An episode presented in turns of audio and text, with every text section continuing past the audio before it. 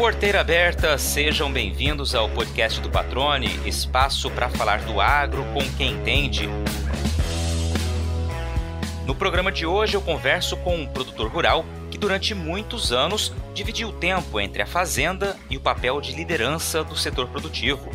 Foi presidente de sindicato rural, da AproSoja e do Sistema Famato, entidade máxima do agronegócio no estado. Cinco anos depois de encerrar o mandato na Federação da Agricultura e Pecuária de Mato Grosso, ele fala sobre a rotina focada em otimizar o desempenho e melhorar os resultados da propriedade rural em Campo Novo do Parecis, município que é referência na diversificação de opções de cultivo para a segunda safra. Continue aí, que o bate-papo já vai começar. Ele nasceu em Campo Grande, é filho de pequenos produtores rurais e formou-se em medicina veterinária. Ainda em meados da década de 1980, o Rui Prado escolheu a região oeste de Mato Grosso como destino.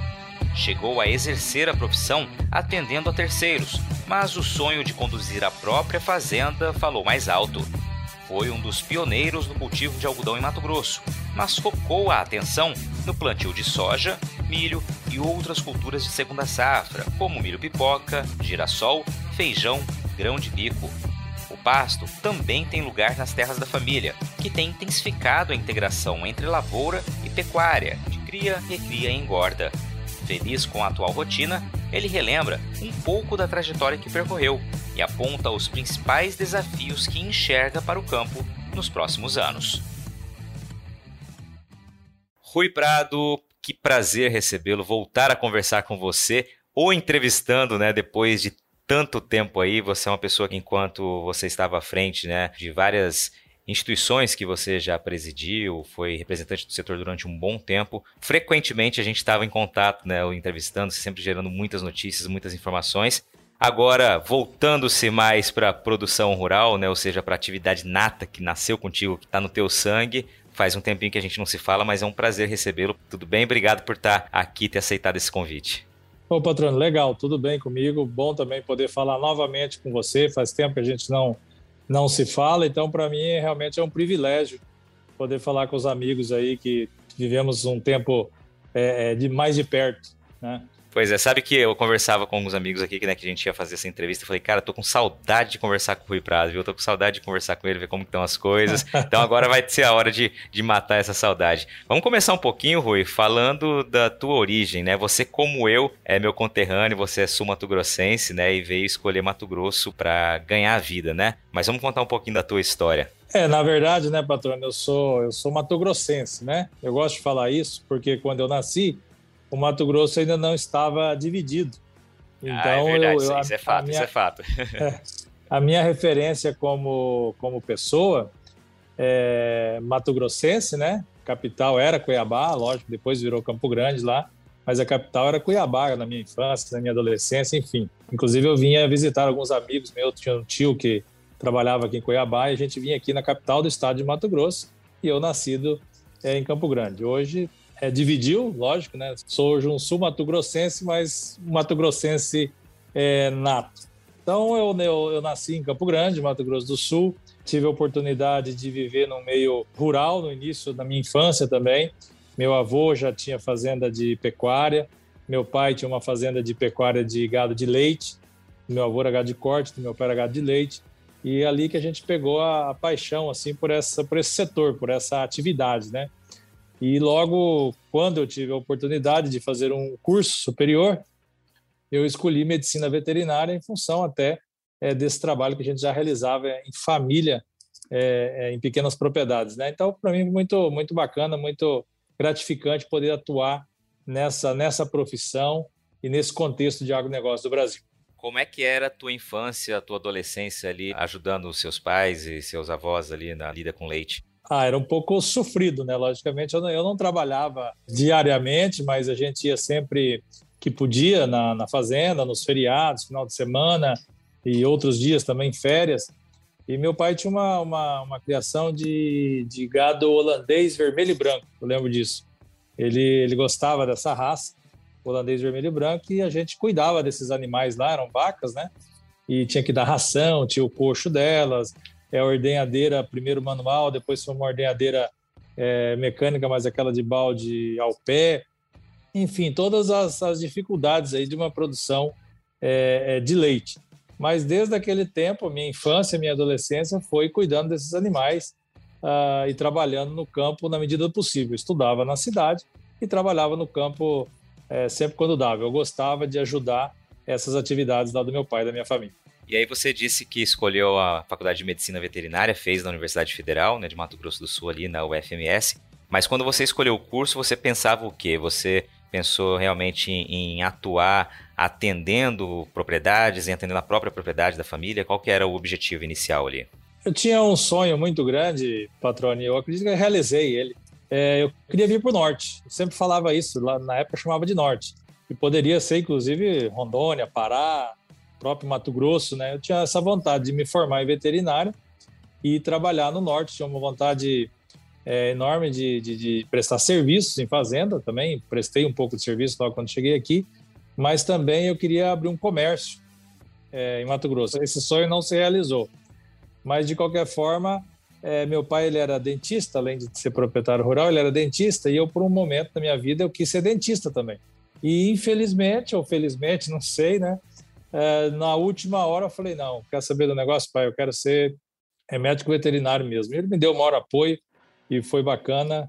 É, ingressei lá na, na UFMS em 1981, se eu não estou enganado. Formei em 1985, um curso que estava sendo remodelado, um curso é, diferente.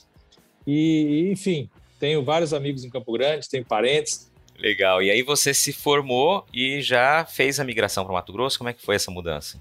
Foi bem, bem rápido, assim. É, é, eu me casei um ano antes da formatura e aí, logo após é, o casamento, já tinha essa oportunidade. O meu sogro, a família do meu sogro, me convidou para a gente vir trabalhar junto em Mato Grosso.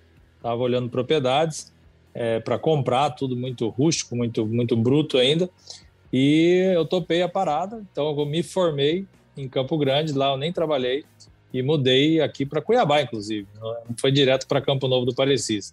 A propriedade rural era lá, mas eu mudei em Cuiabá, aonde ainda consegui, por um determinado tempo, fazer algumas consultorias veterinárias aí, é, aqui já no estado de Mato Grosso, em Cuiabá. Então, você chegou a atuar aqui, chegou a ser contratado por pessoas para fazer, por outros produtores para fazer consultoria. Como é que foi esse tempo? Era o que você imaginava da atividade, da profissão? Era bem o que eu imaginava do ponto de vista técnico, mas eu sempre quis ser é um empresário, eu queria ser o dono do empreendimento, o sócio do empreendimento, algo é, dessa natureza. E quando eu vim para cá, eu precisei trabalhar então para outros empresários, para pessoas que, que, necessitavam desse trabalho. E eu lembro bem, naquele tempo estava começando a, a, é, a, inseminação artificial. Não era nem por IATF, hoje é, é IATF, né, que é um tempo fixo.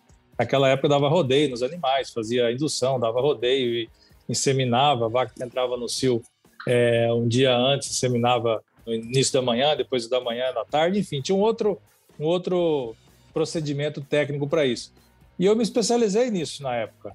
A gente fez cursos de inseminação artificial para funcionários dessa fazenda que eu prestava é, consultoria, era lá em Cáceres, é, e a gente trabalhava já no melhoramento animal naquela época. Então foi muito, foi muito legal porque eu comecei a ter o relacionamento empresarial com a agricultura eu não tinha ainda essa, essa relação com a agricultura, mas eu já tinha é, um relacionamento técnico com a pecuária, oriunda lá do gado de leite e depois em Mato Grosso já com gado de corte, fazia aqueles exames andrológicos, toque em vaca, esse tipo de coisa também é, eu já fiz aqui em Mato Grosso. Legal, e aí passa justamente para essa fase de você se tornar produtor rural, né? Como é que foi essa migração e é interessante você falar desse primeiro contato com a agricultura, que depois veio a se tornar né, a ponte mais presente na tua, na, no teu dia a dia, né? E começou esse primeiro contato ainda enquanto veterinário. Interessante esse link. É, quando nós viemos então abrir essa, essa propriedade familiar, tinha todas as dificuldades é, é, de logística, de, de própria tecnologia sendo desenvolvida, de máquinas, enfim, era, era muito era muito incipiente ainda a agricultura em Mato Grosso. Isso foi lá na, na, no, em 86, né? Eu me formei em 1985. Então, em 86 eu comecei então a administrar uma fazenda é, com todas as dificuldades de abertura. Naquela época, é, o calcário ainda estava longe, tinha que é, abrir o cerrado, tinha que preparar o solo, tinha não se conhecia muitas variedades de soja, eram poucas as variedades de soja, e a gente veio então trabalhando nessa, nessa estruturação é, dessas propriedades. E foi aí que eu peguei a paixão pra, pela agricultura e hoje a gente desenvolve agricultura e pecuária. Eu gosto mais ainda da integração é, agricultura-pecuária. Se tem uma coisa que eu aprendi durante todos estes anos acompanhando a agricultura é que uma boa safra tem que começar com um bom plantio. E para isso a escolha de uma semente de qualidade é fundamental. Na AgroSol Sementes, a excelência dos produtos e serviços oferecidos é condição seguida à risca para garantir os resultados e a satisfação do agricultor. A empresa Mato Grossense atua com multiplicação de sementes de soja há mais de 20 anos, uma história estabelecida sobre o tripé qualidade, credibilidade e inovação com produção de sementes 100% licenciada, em parceria com as principais obtentoras de cultivares de soja, a AgroSol Sementes garante um portfólio abrangente e com as melhores opções para todo o estado. Utilizando a tecnologia a favor do campo, a empresa também oferece comodidade e praticidade ao produtor com o aplicativo AgroSol, que ganha uma nova versão em 2021, além da rastreabilidade expandida a todos os clientes que conseguem acessar informações detalhadas sobre todos os lotes de sementes adquiridos. O aplicativo também acaba de se tornar uma plataforma de acesso a ofertas e a realização de orçamentos, tudo de maneira simples e intuitiva. Para começar a aproveitar os benefícios da semente na palma da sua mão, é só baixar o aplicativo AgroSol pelo Google Play ou Apple Store e fazer o cadastro. AgroSol Sementes, germinando o futuro. Falar um pouquinho, você falou dos anos 80, né? E a gente conversava nos bastidores aqui. Você disse que foi um dos pioneiros no cultivo de algodão aqui em Mato Grosso também, ainda com a ITA 90, né? Que foi uma cultivar que veio ajudar aquele início da, dessa atividade que tornou o estado referência na produção de algodão aqui no Brasil. Fala um pouquinho daquela época lá. É, aquela história foi muito bacana. O Olacir de Moraes, um grande empreendedor, né? Todos nós é, o conhecemos. E ele desenvolvia, ele queria plantar algodão ali na Itamaraty, na Itanorte, e queria e plantou, né? Mas ele também produzia semente, que ele queria desenvolver a região com esse plantio de algodão. Foi a primeira pegada do algodão aqui em Mato Grosso. Tinha uma iniciativa, se eu não estou enganado, ali em Rondonópolis, mas tinha essa iniciativa lá no Parecis por conta do senhor Olacir de Moraes, grande empresário aí é, brasileiro. E nós então começamos a compramos a ideia. Ele tinha uma, uma, uma descaroçadora de algodão ali na Itanorte e nós começamos a plantar algodão sem maquinário nenhum. Inclusive, os primeiros anos que nós plantamos algodão, para você ter uma ideia, a colheita era manual.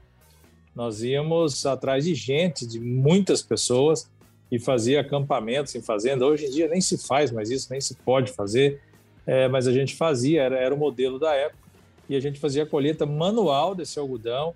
Depois de colhido na mão, naqueles fardos, fazia prensava com o próprio corpo, a pessoa ficava andando em cima do algodão, prensando com os pés, e esse algodão era carregado para lá para Ita Norte, depois de lá que ele era descaroçado. Então a gente vendia nessa época algodão em caroço, uma, uma estrutura rudimentar se pensar hoje o que foi feito é, lá atrás, mas eram os primórdios da cultura de algodão é, aqui em Mato Grosso.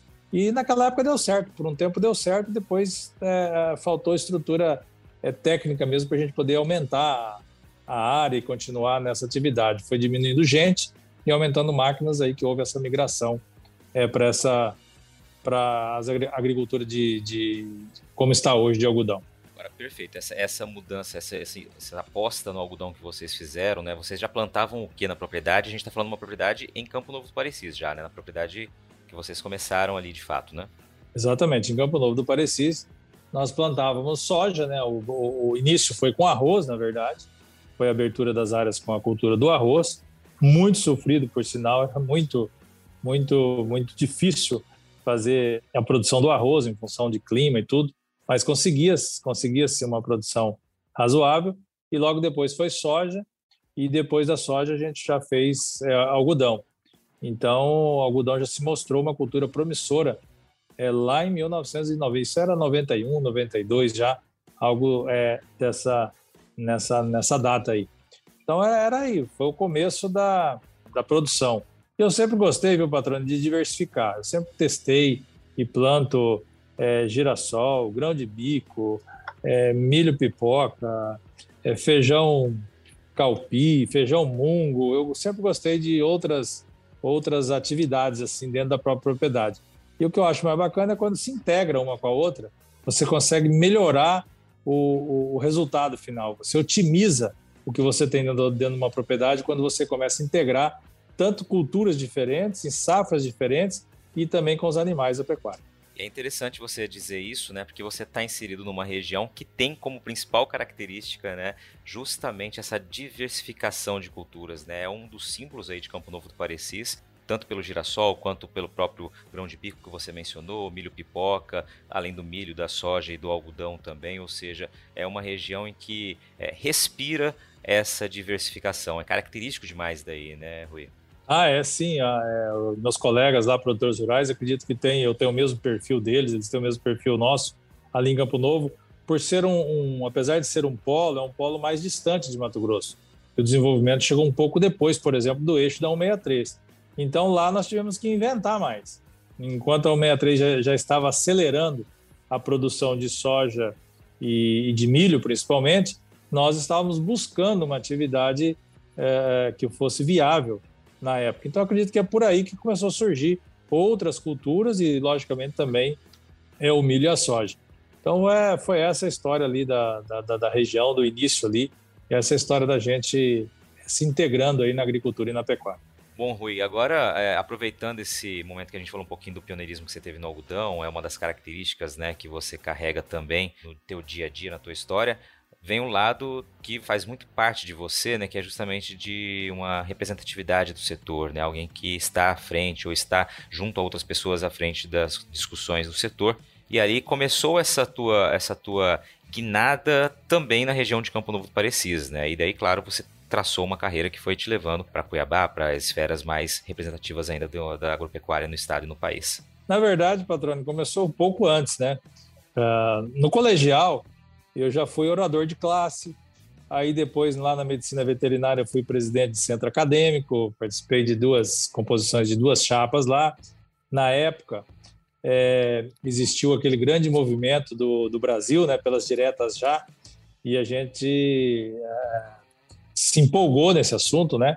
E então já trabalhei um pouco, é, no caso, nessa política classista como, como aluno, como acadêmico de medicina veterinária, representando os, os acadêmicos de medicina veterinária naquele, naquele período lá. E aí, quando nós viemos para cá, eu vim para cá, é, teve algumas, algumas situações interessantes. Como eu te falei, Campo Novo estava começando também, e a, a, gente, eu e alguns amigos lá em Campo Novo, sentimos a necessidade da fundação de um sindicato rural.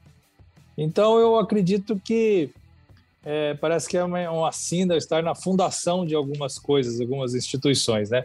Então, eu fui o primeiro presidente do Sindicato Rural de Campo Novo do Parecis e o fundador do sindicato de lá, né? Lógico que o sindical já existia desde a época do governo de Getúlio Vargas.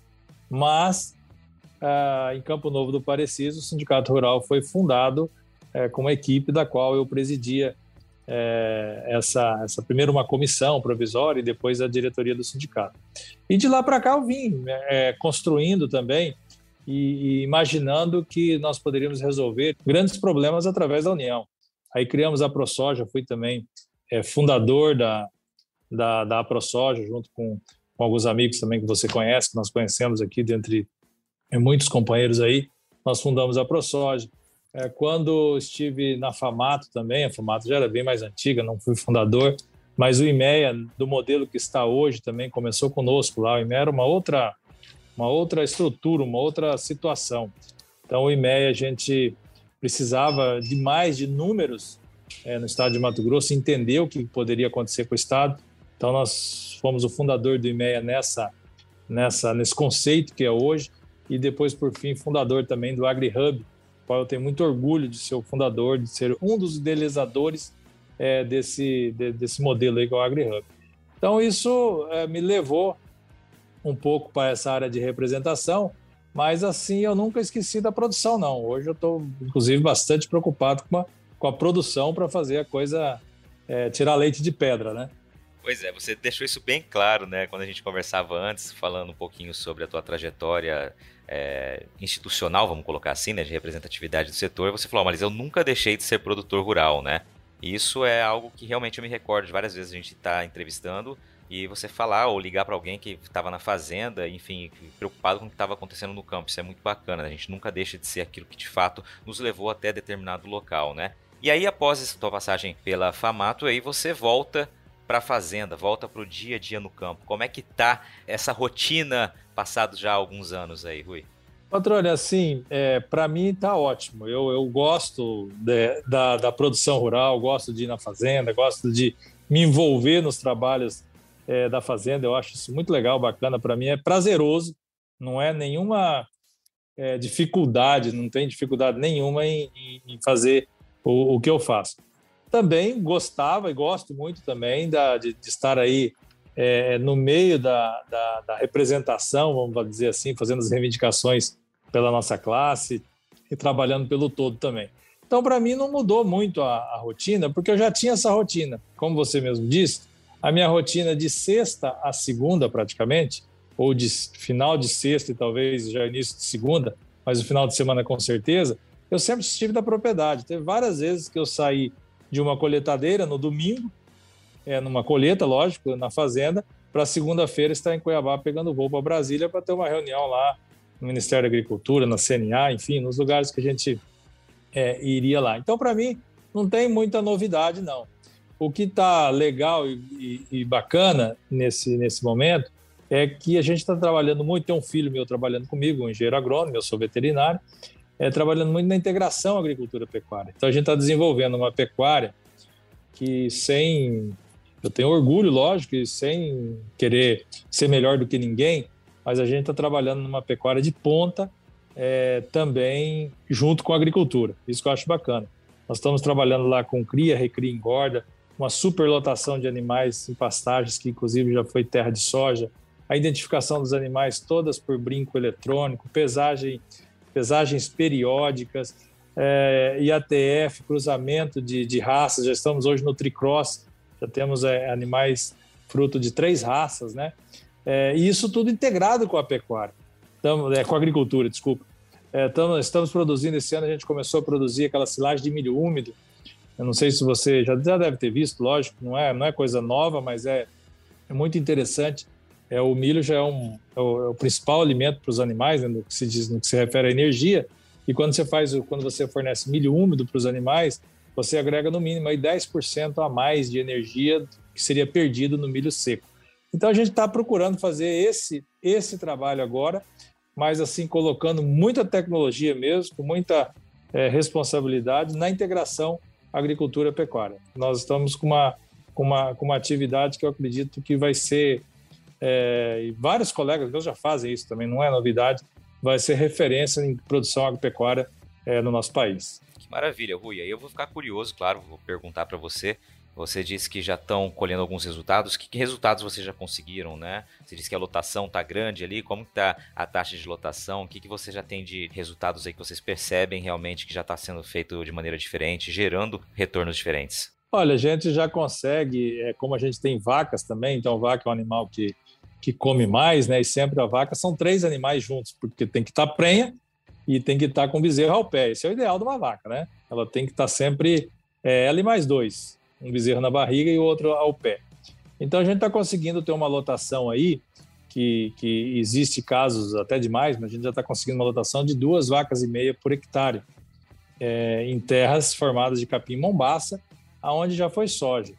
Isso, é, quando você faz essas contas, patrônio, há sempre a discussão, né? Quem gosta mais de agricultura fala, não, mas soja dá mais, algodão dá mais, isso dá mais, pecuária dá mais mas eu diria para você o seguinte: não perde mais nada, não. Quando você consegue ter duas vacas e meia por hectare, produzindo um bezerro ou cruzamento industrial, tem, tem feito cruzamento com a Berdim, ou com inseminação de Nelore mesmo, quer dizer, você melhorando a raça Nelore, você não perde nada para as atividades como soja, milho e até algodão, quando depois vai para a engorda desses animais. Então, hoje a gente já está fazendo isso. Esses animais é, que, não, que não emprenham ou que não que falham a produção deles, esses animais já vão para o abate. são animais que já, já vão para o coxo, e aí rapidamente também a gente já, já chega alcançando a, o, o, peso ideal. E aí o fruto desses animais, nós estamos com, trabalhando também com creep feeding, né? que é aquele fornecimento de alimento também para os bezerros a, é, a campo enquanto estão mamando ainda nas vacas.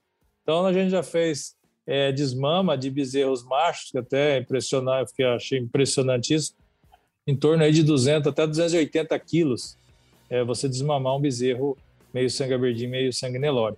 Então você vê que é um bezerro aí de, de entre 9 e 10 arrobas, é uma coisa assim fantástica, né? É, e a gente está percebendo o potencial que tem essa, essa atividade na interação agricultura-pecuária. E depois os animais vão para engorda. E a gente está conseguindo uma lotação aí de até oito animais por hectare, logicamente com trato é, no coxo também, isso não é só pasto, né, impossível, ou teria que fazer uma rotação muito melhor, mas a gente consegue uma lotação dessa, e aí com uma lotação dessa, quando a gente vai para os números, a gente percebe que, que é um número interessante, não, não perde muito para a cultura do algodão também não, que é uma cultura de, de uma rentabilidade alta. Mas é isso, nós estamos procurando é, investir nisso e otimizando os recursos naturais que nós temos. Excelente, Rui. E essa mudança na propriedade, nessa, esse maior foco em integração, começou há quanto tempo, né? Para que a gente já chegue a esses resultados que você mencionou aqui? É, na verdade, é, desde que nós viemos para cá, a gente sempre teve pecuária, mas era, era é, não era integrado. A verdade é essa, era uma pecuária extensiva ao lado de uma área é, agrícola. Hoje não, hoje a gente tem isso integrado. E isso é de quatro anos para cá. Foi mais ou menos quando eu saí da FAMAT. Eu fiquei na FAMAT até 2016, é, até 2016. Então, de 2017 para cá, a gente procurou acelerar mesmo essa, essa integração de fato é, é, na propriedade. Então, é isso que a gente tem, tem, feito. Agora, nós estamos também com uma outra propriedade em Poconé, procurando fazer a mesma coisa, só que Poconé é, é ao contrário, né? O Coné tradicionalmente é pecuária.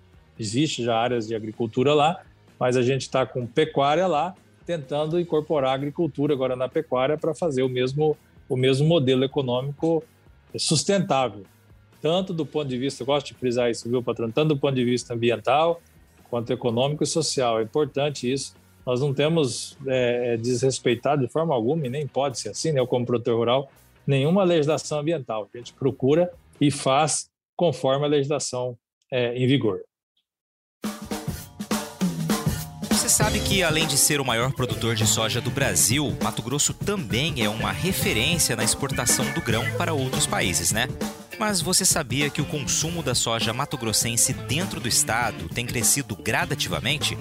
É, nas últimas quatro safras, o aumento médio da nossa demanda interna girou em torno de 5% ao ano, resultado direto do investimento na verticalização da produção, como o que é feito pela RUT Brasil. A empresa processa mais de mil toneladas de soja por dia, transformando o grão em farelo, que atende aos mercados nacional e internacional, e óleo, que é direcionado para a produção de biodiesel. Instalada no Distrito Industrial de Cuiabá, a fábrica vive um momento de expansão, com expectativa de ampliar já para o ano que vem a capacidade de processamento para 1.400 toneladas de soja por dia. Fundada em 2016 por empresários com mais de 30 anos de experiência no agronegócio, a RUT Brasil prioriza a qualidade dos produtos e serviços prestados, seguindo rigorosos programas de boas práticas de fabricação, com o orgulho de ser uma empresa que acredita em Mato Grosso. Para conhecer mais, acesse www.rutbr.com.br.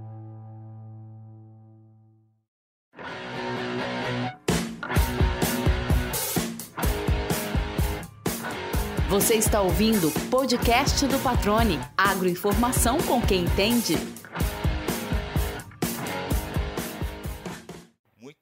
Quero voltar para tua propriedade de Campo Novo. Você disse ali que né, faz girassol, grão de bico, feijão, enfim. Como é que está distribuído aí tua, o teu calendário agrícola aí ao longo do ano, já que você já explicou bastante sobre a pecuária? É, na verdade, a gente não faz isso tudo no mesmo ano agrícola, né?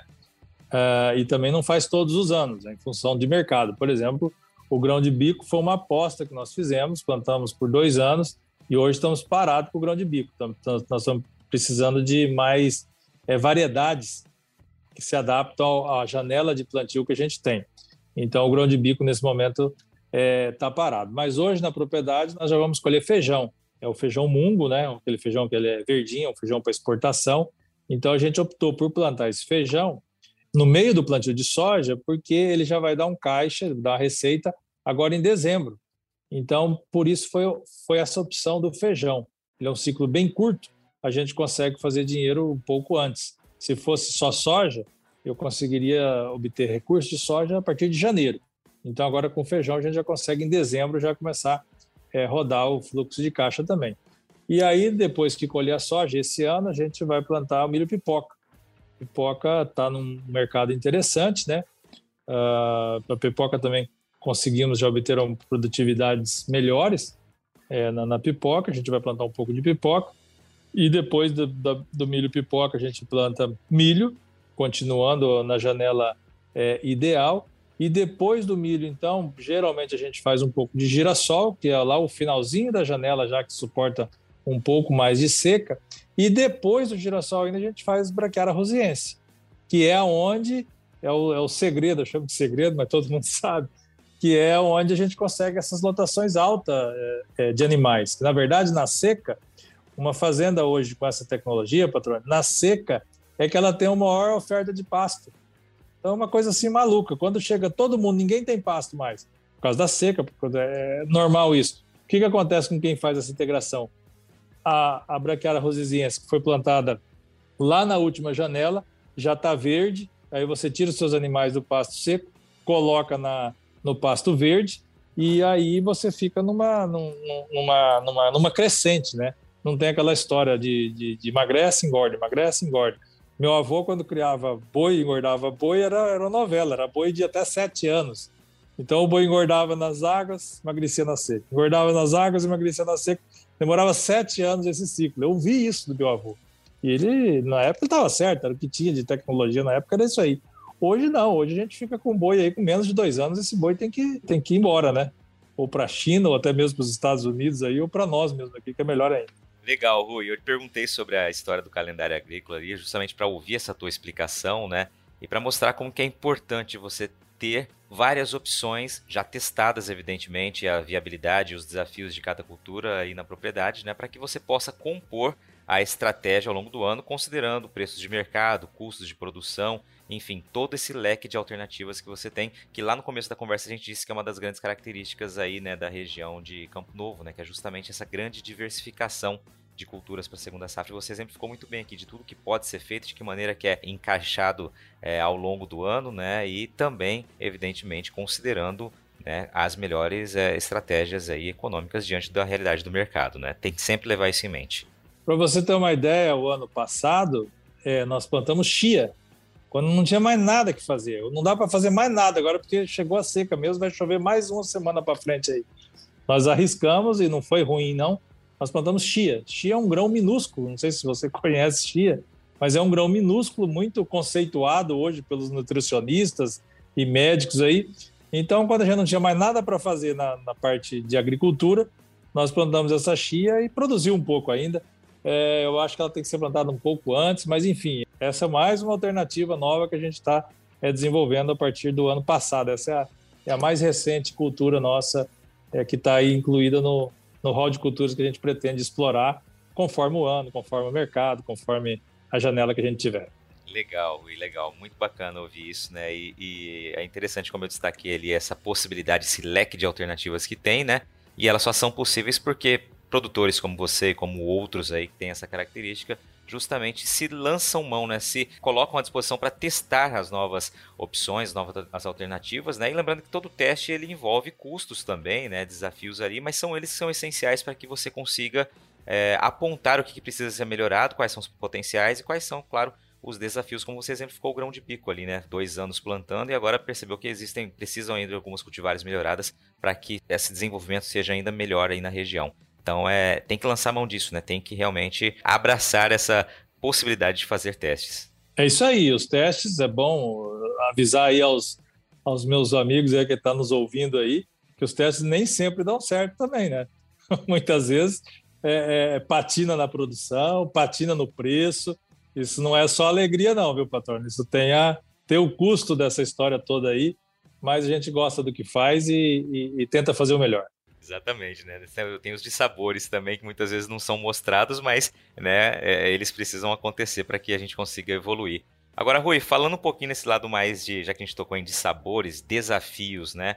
A gente está num momento diferente, vamos dizer assim, da, do setor agropecuário, pelo menos comparando com os últimos anos, onde a gente tem preços de remuneração diante do mercado internacional e a demanda mundial por alimentos aí, que aparentemente são muito atrativos, porém custos que comprimem totalmente esses preços e essa margem do produtor, né? Como é que você está enxergando esse atual cenário e o que você coloca como maiores desafios aí para a atividade? Bom, patrônio, agora você tocou na, na, na ferida do, do agronegócio brasileiro realmente essa, essa gangorra aí, custo versus produção, é, é difícil a gente ajustar isso assim de é, sempre com vento a favor, sempre tem os, os contras aí e é muito difícil. E eu acredito, patrônio, e aí eu tenho falado com meus amigos que, que nos representam aí, tanto nas instituições quanto politicamente mesmo, é, o Brasil precisa enfrentar o, o defeito grave que tem, é, eu diria um defeito é estrutural na produção agropecuária. As nossas terras, de uma maneira geral, e as minhas terras não são férteis, né? são terras oriundas do Cerrado, que você precisa construir a fertilidade nelas, e para isso precisa ter fertilizantes. A gente sabe que os fertilizantes, aí, tanto os macrofertilizantes, que são o fósforo e o potássio, é, o Brasil depende potássio quase que 100% do exterior, praticamente é 100% do exterior. O fósforo é, depende em torno da metade do fósforo que é consumido no Brasil, depende do exterior. Então a gente está numa situação que o país tem que enfrentar isso de frente, fazer uma maratona para nós resolvermos esse problema. Eu me lembro, patrônio, vou tentar fazer aqui uma analogia. Eu me lembro muito bem, não da época, mas de, de, de ouvir as histórias do Alisson Paulinelli. O Brasil era um importador de alimentos e resolveu ser um produtor de alimentos. Quando o Brasil resolveu fazer isso através do milagre brasileiro, aquela época lá dos militares, o, o Alisson Paulinero era ministro da Agricultura e ele, ele contava essa história, eu ouvi várias vezes da boca dele, se você já deve ter entrevistado ele, ele falava que não tinha gente. Então eles fizeram um grande programa de mandar esses agrônomos, é, de pessoas é, é interessadas na agricultura, agrônomos, para o exterior para voltar de lá e vir com tecnologia. E foi o que aconteceu, vieram com a Embrapa vieram com a solução da tecnologia tropical é, aqui no nosso país. Agora nós estamos vivendo a mesma coisa, fazer um paralelo aqui. Nós não conseguimos mais fazer a agricultura tropical e depender quase que 100% de fertilizantes de outros países, de Rússia, de Israel, de Bielorrússia, de China, de enfim, de todos os países que fazem a produção é, de fertilizantes. Ainda mais haja visto né, e sabido que o Brasil tem tanto jazidas de fósforo como jazidas de potássio. Aí tem a questão de terra indígena, tem a questão de, de, de investimento, de infraestrutura, enfim, são outros problemas que o nosso país tem que enfrentar. Porque senão, patrão, nós vamos ficar sempre na dependência dos outros. Quando eu falei lá atrás que a gente criou, incentivou o AgriHub, era a primeira iniciativa de tentar buscar a nossa tecnologia. Eu acredito que isso um dia vai dar muitos e muitos frutos mesmo porque a gente sabe hoje que a tecnologia embarcada nas máquinas é, não são brasileiras, as tecnologias de produção de moléculas de defensivos não são brasileiras, a tecnologia que é mais simples, porque é, fertilizante praticamente é rocha, né? É rocha, um sal, alguma coisa assim.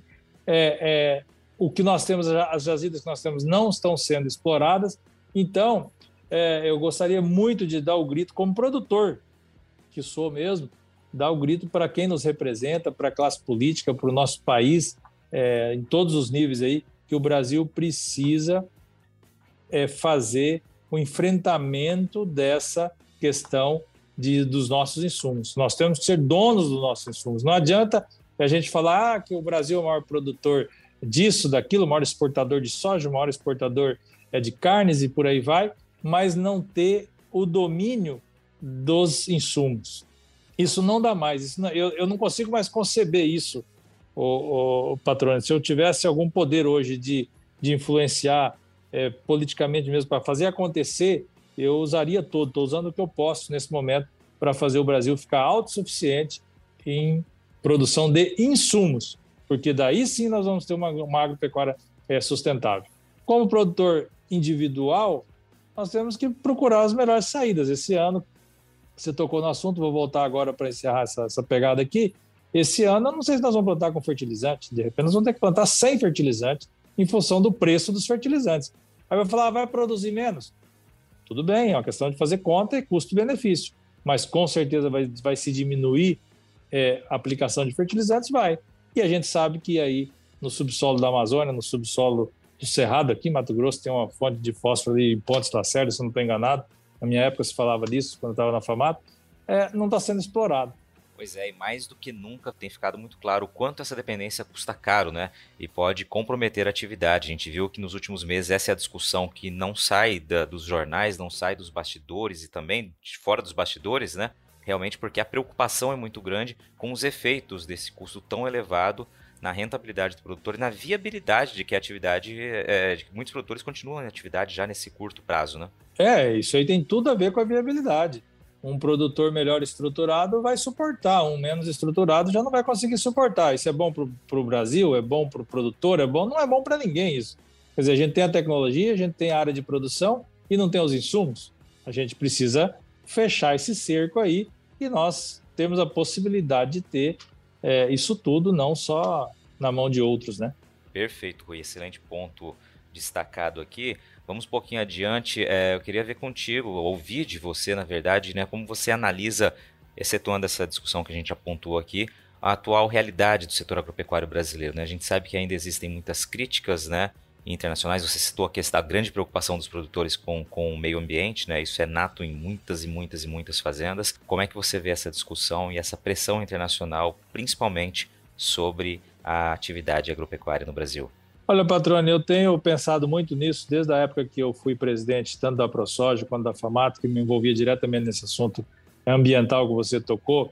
E eu tenho percebido claramente que nós, produtores rurais, infelizmente, e a gente sempre falou isso, você sabe disso, é só uma questão de comunicação.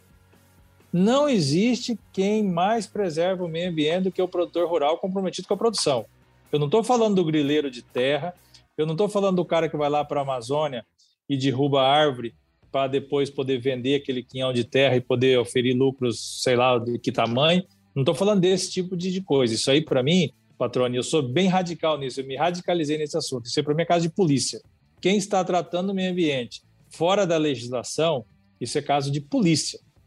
Isso, inclusive, eu não defendo. É, acredito que nós, produtores, temos que ser contra realmente esse tipo de gente, que infelizmente está em nosso meio. Mas esse tipo de gente não tem vez no agronegócio moderno é sustentável no nosso planeta. Agora, quando se fala de tratar o meio ambiente conforme tem que ser tratado e cuidado, quem faz isso com mais propriedade e resultados são os produtores rurais. Porque se eu não cuidar bem da minha propriedade, eu não vou produzir. Isso qualquer um sabe, isso é, isso é óbvio, isso é lógico. Então, o que está acontecendo? Nós não estamos tendo a competência, nós, como quando eu falo, digo Brasil mesmo, nós produtores rurais, de mostrar o cuidado que nós temos com o meio ambiente. Nós temos que sair daquele discurso defensivo. Ah, mas o Brasil é, ainda tem 62% de, de, de, de floresta e a Europa tem só 3%. Não é por aí que a gente vai explicar esse assunto. A Europa desmatou mais lá no passado por questões é, é, socioeconômicas da época lá. Então não, não adianta, é, para mim não é esse o ponto. O ponto é o seguinte: o Rui está lá em Campo Novo, produzindo soja. Ele está produzindo de que forma né, com, com, relação ao meio ambiente? Lá tem, está preservadas as águas, lá tem é, estrutura de plantio direto, de curva de nível, tem estrutura de, de reciclagem de, de, de materiais orgânicos nas propriedades, enfim, é, é, isso que a gente tem que mostrar, é isso que tem que ser dito é, nos, nos, nos fóruns internacionais e também nos nacionais. E a questão desse pessoal que está infiltrado em nós, verdadeiros bandidos aí da, do meio ambiente, nós tem que, tem que ser banido. Nós não podemos defender esse tipo de gente qualidade e credibilidade. Na era da informação e com tantas notícias falsas, é fundamental saber onde encontrar conteúdos produzidos por quem sabe que o bom jornalismo exige responsabilidade. E foi comprometido com você que o portal Lei Agora montou uma estrutura robusta, com uma equipe experiente focada em comunicar de um jeito diferente e dinâmico. o portal se tornou a primeira multiplataforma com conteúdo online e audiovisual em Mato Grosso. Lá você fica sabendo tudo sobre política, esporte, cultura, entretenimento e também sobre agronegócio. Toda quarta-feira à noite tem o programa Agro Agora, apresentado pela produtora rural Adriane Steinmetz, que, aliás, foi a entrevistada do episódio número 5 do podcast. Vale a pena você conferir a história dela. No Agro Agora, a Adriane fala de temas importantes do setor, com o conhecimento de quem também está do lado de dentro da porteira. Para acessar todo esse conteúdo no site ou nas redes sociais, é só digitar leiagora.com.br. Muito bem. Falando um pouquinho mais agora um outro ponto, como que você vê a, as nossas projeções, quais são as suas expectativas, né, para o nosso agronegócio? Olha, de uma maneira curto prazo, eu estou vendo com muita preocupação esse ano, esse próximo ano agrícola em função do aumento dos fertilizantes, dos defensivos que está em falta e por aí vai. Um curto prazo. Num médio para longo prazo, eu, eu acredito muito, eu vejo com muito otimismo. Eu acredito que o brasileiro é criativo, eu acredito que é, o mercado faz a produção, o mundo não vai parar de comer, apesar da pandemia, apesar de qualquer que seja aí a, a o problema mundial, é, as pessoas precisam se alimentar, né? Então eu vejo é, com muito otimismo a produção agropecuária é, brasileira e mundial a médio e longo prazo. Não tem como ser diferente, o patrão. A gente, a gente imagina um monte de coisa. O homem quer ir para a Lua, quer ir para Marte, né? A Lua já ficou até para trás, quer ir para Marte. Mas a hora que ele vai para Marte, ele precisa comer também. Ele tem que achar um jeito de se sustentar é, a sua vida lá. E aqui na Terra a mesma coisa. Não tem como ser diferente nós vamos ter que, que trabalhar nesse assunto mesmo, não tem, não tem por onde sair. Então, a médio e longo prazo, eu vejo como uma grande atividade, uma atividade que vai proporcionar é, inúmeros, é, inúmeras oportunidades para quem está nessa atividade, não só o produtor diretamente, para quem está no entorno dessa atividade, inúmeras oportunidades vai ser gerado. Agora, daqui para o ano que vem, eu estou vendo com muita preocupação. E aí a gente está num ano político, que tudo que se fala a partir do, do, de 1 de janeiro, né, é o ano que, que terá as eleições do Brasil. É, tudo que se fala agora tem uma conotação ou tem um cunho político, ou querem colocar um cunho político naquilo que, que é demandado e falado. Então, eu estou vendo com muita preocupação esse próximo ano agrícola brasileiro. Exatamente, Rui. E aí eu vou aproveitar que você tocou em política, a gente está partindo para o fim aqui. Você chegou a disputar a eleição? É algo que você descarta da tua vida ou você ainda tem pretensões políticas para aproveitar esse gancho que você mencionou agora? Olha, Patrone, eu, eu nesse momento eu não estou pensando, não estou focado em, em exercer política como candidato. Eu acredito na política é, desde a, de dentro da casa da gente, com os vizinhos, com os parentes, com a cidade, com o bairro, enfim. A política é importante, ela tem que ser é, ex exercitada, ela tem que ser falada.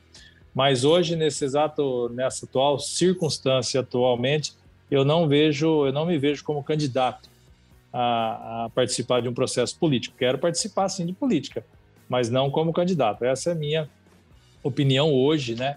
Em dezembro, não sei como é que vai ser é, o ano que vem, mas não não me sinto motivado para enfrentar um, um um processo político como candidato. Então, 2022, 2023, a gente vai encontrar o Rui Prado é na Fazenda, então. Provavelmente. Rui, quero te agradecer, cara, por esse tempo aqui, esse bate-papo. É, ser sempre muito franco nas respostas, né? Sempre muito aberto a realmente tocar o dedo na ferida e falar o que pensa, né? Contar um pouco da tua história. Te agradeço mesmo. Tava com saudade de verdade de conversar contigo. Foi um prazer recebê-lo aqui no podcast e espero que a gente possa, de alguma maneira, contribuir para esses desafios do setor, né? ajudar, quem sabe, a apontar caminhos aí, é, ou a ecoar sugestões de caminhos para que o futuro da agropecuária seja ainda melhor no Brasil. Te agradeço mesmo. Ô, patrônio, eu que te agradeço essa oportunidade. É, eu hoje eu falo por mim mesmo, né? não, não estou representando instituição é, nenhuma, então fico muito lisonjeado e orgulhoso e agradecido de você ter lembrado do meu nome ter lembrado da minha pessoa. E eu acredito que essa é uma maneira da gente contribuir com o todo, né? Cada, cada um no seu lugar, cada um no seu quadrado, mas todos contribuindo para o todo. Então eu quero, eu quero continuar contribuindo com as pessoas desta, desta, desta forma, como um produtor rural, para a gente estar tá conversando e falando E, então, nada mais importante do que, é nada tão importante quanto uma entrevista como essa, do teu nível, do teu gabarito, você é uma pessoa que realmente conhece o agro e tem feito um trabalho sensacional, eu te parabenizo, exemplar para o nosso estado e para o nosso país. Então, muito obrigado e fico muito orgulhoso de ter sido entrevistado por Luiz Patrone. E aí, gostou do bate-papo? Então dá aquela força e compartilhe essa entrevista com os seus contatos. E olha, aproveita para mandar aquele feedback dizendo o que você está achando do podcast do Patrone.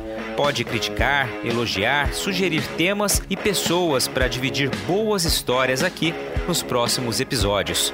É só enviar uma mensagem lá no Instagram para @luispatrone que a gente troca uma ideia, viu?